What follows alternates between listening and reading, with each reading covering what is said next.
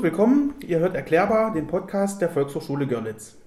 Mein Name ist Felix Kurze und ich spreche heute mit Christiane Schmidt von der Volkshochschule Görlitz über das Thema Urlaub, Reise und Corona.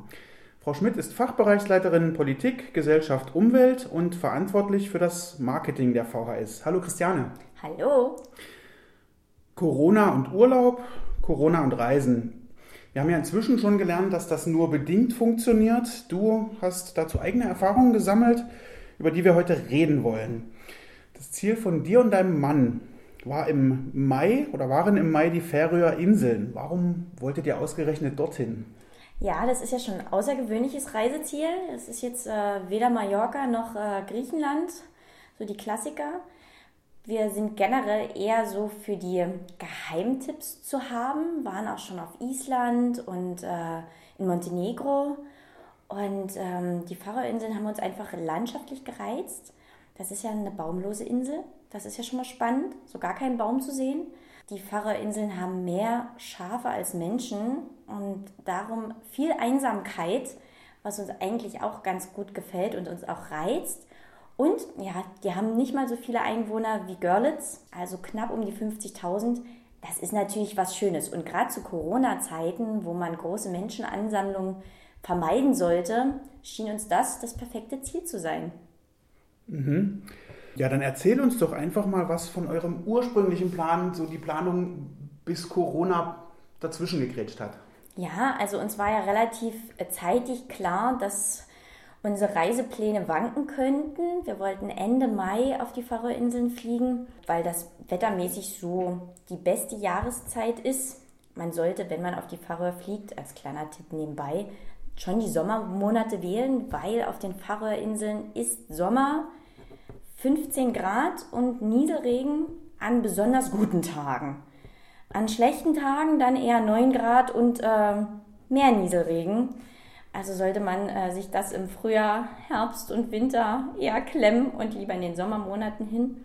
Wir hatten uns den Mai rausgesucht. Allerdings, ja, waren die Reisebeschränkungen ja seit März aktiv, gingen bis Anfang Mai vorerst und wir hatten immer noch die stille Hoffnung, dass wir Ende Mai fliegen können. Aber äh, die Färöerinseln hatten dicht gemacht, sodass wir dann auch Anfang Mai wussten, das wird nichts. Dicht gemacht im Sinne von? Die haben keine Ausländer mehr reingelassen. Also sie haben sich sehr stark reglementiert. Die Färöerinseln, die liegen ja zwischen Schottland und Island. Sehr, sehr abgeschieden. Man kommt ähm, nur von Dänemark rein oder ähm, von Schweden, glaube ich auch, aber ich bin mir nicht ganz sicher. Und es kommen ja auch nicht flie viele Flieger am Tag an. Also der eine Flughafen auf den Färöerinseln hat zwei Gates. Ich glaube, das sagt schon ganz deutlich, wie viele Flieger dort landen. Und äh, als Corona richtig umging, haben sie einfach ihr Land dicht gemacht. Dann ging halt nichts mehr raus und nichts mehr rein, damit sie das äh, schnell unter Kontrolle bekommen. Und das haben sie auch sehr schnell geschafft. Okay, und dann kam Corona. Wann war für euch ganz genau klar, dass euer ursprünglicher Plan nicht funktioniert und wie habt ihr reagiert? Du hast gerade gesagt, ursprünglich wolltet ihr Ende Mai reisen. Genau. Wann wusstet ihr genau Bescheid? Das war, ja, so zwei Wochen vorher haben wir es dann wirklich definitiv abgesagt also relativ knapp, aber wir hatten ein gutes Reiseunternehmen, was uns da auch ganz schnell noch rausgelassen hat, beziehungsweise haben wir über Airbnb gebucht, weil die Färöerinseln jetzt nicht der touristische Klassiker sind. Darum gibt es nicht so viele Hotels. Und deswegen haben wir über Airbnb gebucht und das ging dann relativ unkompliziert mit der Stornierung und auch relativ zeitnah. Man kann da ganz kurzfristig noch stornieren und wir haben es wirklich ausgereizt bis zum letzten Tag, wo wir die Stornomöglichkeiten hatten, um das dann zu stornieren und umzulegen. Hm. Ähm, sind zwei wichtige Punkte, die ich gerne noch mal ganz kurz äh, zusammenfassen würde. Du empfiehlst die Färöer also im Sommer, also im Festland Sommer. Unbedingt. Es sei denn, man ist ein Fan von Regen. Und viel Feuchtigkeit? Das muss man ohnehin sein. Also, Fan von, also man sollte jetzt nicht äh, einen Sommerurlaub erwarten oder einen Strandurlaub, wobei wir auch baden waren. Es war fürchterlich kalt. Die haben da keinen richtigen Sommer. Also man begegnet auf den Färöern dann doch Leuten im Sommerkleidchen mit kurzen Hosen, aber für uns Mitteleuropäer sind das eher zarte Frühlingstemperaturen, wo man gerade so drüber nachdenkt, die Mütze mal abzusetzen. Okay, und der zweite Punkt, die Färöer sind so ein, aus deiner Sicht so ein bisschen ein touristischer Geheimtipp, aber man darf jetzt nicht äh, Hotelanlagen mit Bettenburgen erwarten, sondern du würdest auch gucken, dass man sich Alternativen sucht. Du hast gerade das Thema Airbnb angesprochen. Ganz genau, also noch ist es ein Geheimtipp, wobei der Tourismus äh, ganz klar zunimmt und auch die touristische Ausrichtung der Färöerinseln ganz stark zunimmt weil die Leute einfach ein bisschen die Einsamkeit suchen und die Natur eben auch unglaublich schön und außergewöhnlich ist. Aber Hotels haben sie aktuell, glaube ich, nur in der Hauptstadt in Torschorn. Ansonsten kommt man eigentlich nur über Privatanbieter weiter. Als sich die Lage dann ein bisschen entspannt hatte, die Pandemielage hier in äh, Deutschland oder sagen wir auch mal so ein bisschen in Europa, habt ihr die Reise im Juli relativ kurzfristig nachgeholt. Mit welchen Herausforderungen in Bezug war auf Corona war das verbunden? Ich denke an Corona-Tests, ich denke an Mundschutz, ich denke an Hygiene. Ja, also zuerst mal gesagt, wir sind eher die langfristigen Planer. Wir sind wenig spontan, haben uns dann aber wirklich sehr spontan dafür entschieden, das nachzuholen. Also so zwei Wochen vorher haben wir dann mit der Planung begonnen, Flug gesucht, eine neue Unterkunft gesucht. Das war relativ einfach in dem Fall dann, weil ja kaum einer geflogen ist, weil kaum jemand eine Unterkunft gesucht hat. Dadurch sind wir ein bisschen billiger gekommen, was die Unterkunft betraf, aber der Flug war trotzdem recht teuer. Äh, also die Reiseplanung war dann wesentlich kurzfristiger. Das ist für uns jetzt nicht so das Tollste, aber manch anderer ist da ja viel spontaner. Und äh, die größte Herausforderung war das Reisen an sich, weil wir uns daran gewöhnen mussten, dass wir mit dem Eintritt in den Flughafen konsequent Mundschutz tragen mussten also in den einzelnen Flughäfen. Wir sind zweimal umgestiegen, einmal in Amsterdam, einmal in Kopenhagen. Dann die Flugzeit selber, das sind so drei, vier Stunden. Konsequent die Maske zu tragen, ist schon ungewohnt, zumindest für uns, weil in unserem beruflichen Alltag müssen wir das eben nicht. Man muss dazu noch sagen, dass die Flughäfen das auch ganz unterschiedlich gehandhabt haben. Auf, also in Amsterdam war relativ normales Begängnis und man traf auch viele Leute ohne Masken. Die Quittung haben sie ja dann ein bisschen später bekommen. In Kopenhagen hingegen waren fast alle Geschäfte zu. Es war nur das eine oder andere äh, Gastronomieunternehmen offen. Ansonsten war dort Totenstille, alles zu und jeder trug Maske. Ich habe noch nie so einen stillen Flughafen gesehen. Und mit der Landung ähm, den, auf den Färöerinseln mussten wir einen Corona-Test machen und uns dann in Quarantäne begeben. Wir haben direkt am Flughafen den Test gemacht, sind dann in unsere Unterkunft gefahren und mussten dann abwarten, bis wir das Go bekommen, dass der gesamte Flieger Corona-frei war, also alle Tests negativ waren. Und dann durften wir uns absolut frei bewegen. Wir haben den ganzen Urlaub keine Maske mehr gebraucht. Die Abstandsregeln sind dort nahezu nicht vorhanden. Und wir hatten praktisch Corona-Urlaub. Urlaub von Corona. Klingt insofern spannend, als ja dieses äh, Konzept so ein bisschen konträr zu dem geht, was im, im Rest von Europa stattfindet. Ähm, erste Frage dazu, vielleicht oder Nachfrage dazu noch. Quarantäne vor Ort, wie lange habt ihr auf das Ergebnis gewartet? Wie lange wart ihr dort isoliert? Da dort ja unglaublich viele Flieger ankommen, also ich glaube so etwa einer am Tag, hat das ganze vier Stunden gedauert. Okay, das ist ungewöhnlich. Okay.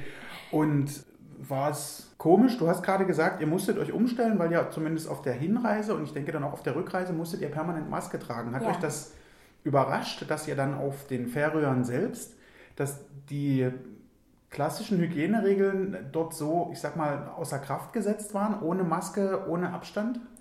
Also die klassischen Hygieneregeln waren ja nicht wirklich außer Kraft gesetzt. Also der normale Umgang war ja dennoch dass man sich regelmäßig die Hände wäscht und es waren auch überall Desinfektionsmittel da, das schon.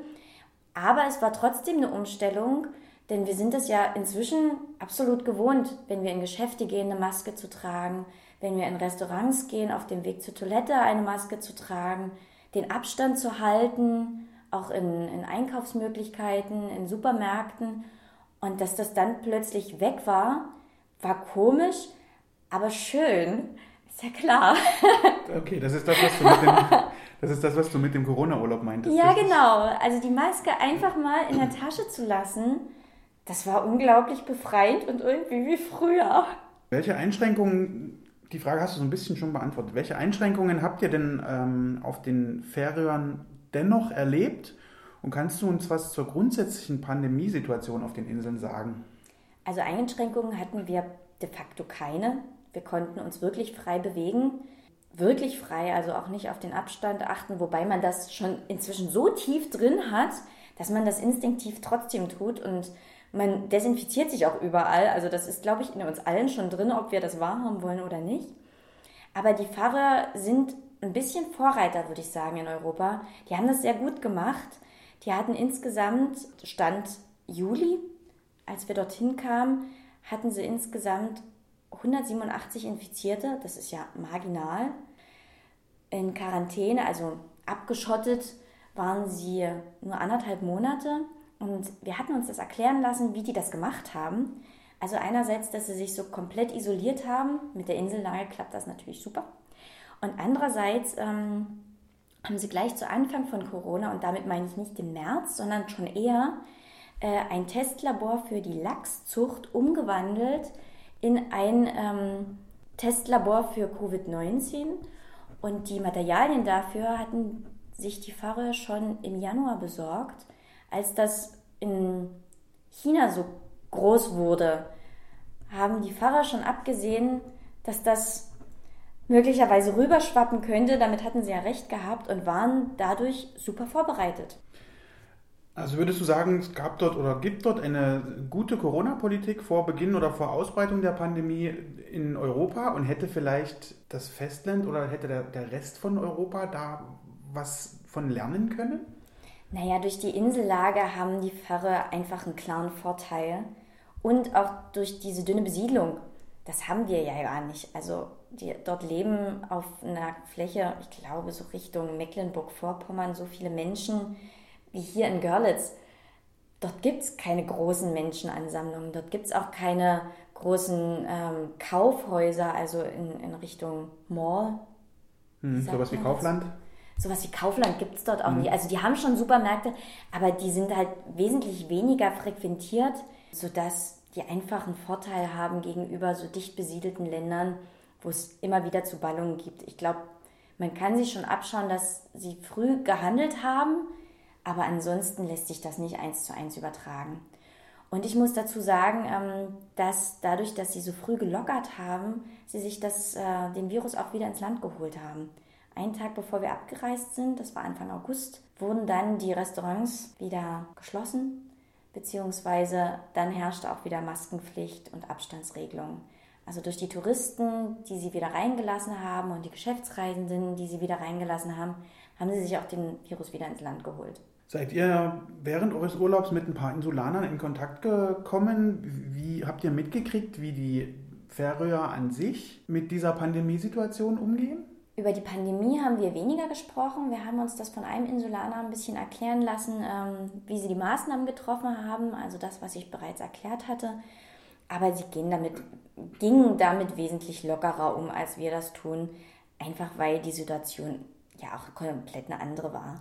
Hätten sie so eine starke Ausbreitung gehabt, wie wir hier hatten oder wie es in Italien gab, dann wären sie sicherlich auch enger damit umgegangen. Also restriktiver. Hm. Genau. Ja, wie haben denn eure Freunde und Bekannten reagiert, als sie von euren Reiseplänen unter Pandemiebedingungen erfahren haben? Waren die begeistert? Haben die euch abgeraten? War das so 50-50? Oh je, das war ganz unterschiedlich. also die meisten haben sich gefreut für uns, dass wir das nachholen konnten. Und als wir das erklärt haben, wie die Pfarrer aussehen und strukturiert sind und wie viele Menschen dort leben, hatten die wenigsten ähm, Sorge um uns bzw. um die Pfarrer.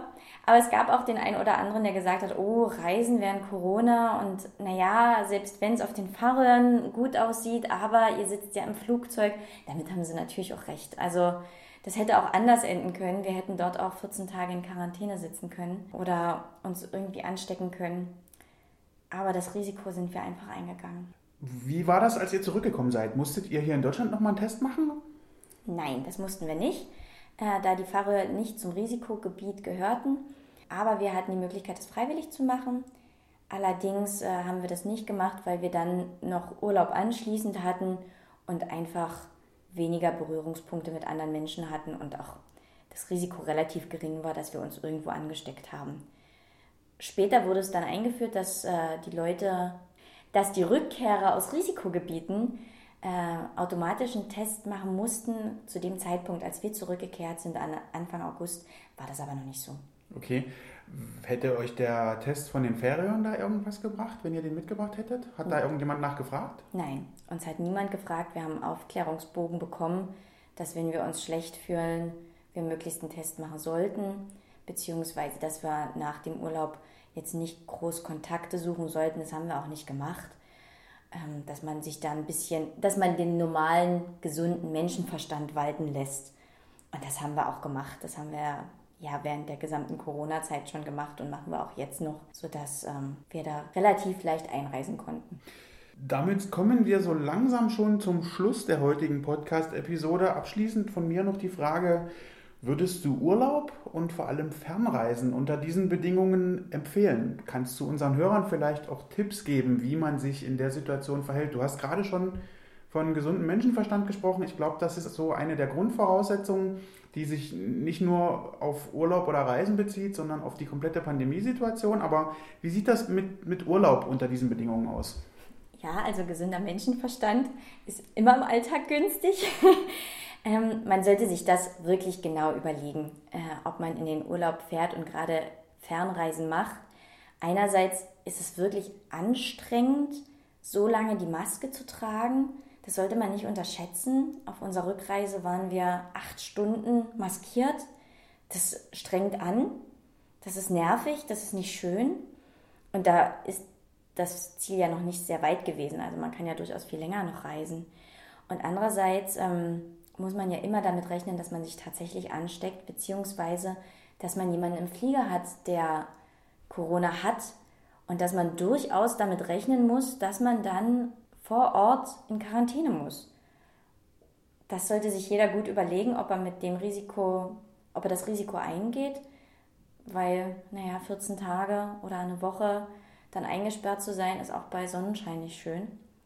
Oder gerade bei Sonnenschein nicht schön. Und man muss auch immer damit rechnen, dass man es dann mitbringt, dass man sich irgendwo auf dem Flughafen auf der Rückreise sich äh, den Virus einhandelt und den dann möglicherweise zu Hause an Freunde und Bekannte weiterverteilt. Des Risikos sollte man sich immer bewusst sein und genau abwägen, ob man wirklich dieses Jahr eine Fernreise machen muss oder ob man das vielleicht auf nächstes Jahr verschiebt, wenn dann hoffentlich die Situation eine leichtere ist. Und man muss damit rechnen, dass es vor Ort auch Einschränkungen gibt, dass man nicht das Glück hat, wie wir auf den Fahrer, dass man Corona-Urlaub hat, sondern äh, dass man vielleicht im Hotel Maske tragen muss, dass das Buffet nicht dasselbe ist, dass man nicht so einfach essen gehen kann, dass vielleicht Geschäfte zu sind. Das sollte man sich alles vorab überlegen und genau abwägen, ob Deutschland nicht auch schöne Ziele hat, die man besuchen kann. Das denke ich auf jeden Fall, dass Deutschland dort schöne Ziele hat. Ein Stichpunkt oder ein Hinweis wäre vielleicht noch einfach, sich vorher zu informieren. Es gibt ja inzwischen ähm, unendlich viele Informationsquellen. Es gibt die Reisewarnung von der Bundesregierung. Man kann sich über die Reiseziele dezidiert informieren, wie dort die Voraussetzungen sind. Ja, dann bedanke ich mich, Chrissy, bei dir für das Gespräch, für die tollen Infos zu den Färöer Inseln. Ja, vielen Dank. Und ich würde abschließend noch Werbung in eigener Sache machen müssen. Oh ja, sehr gern.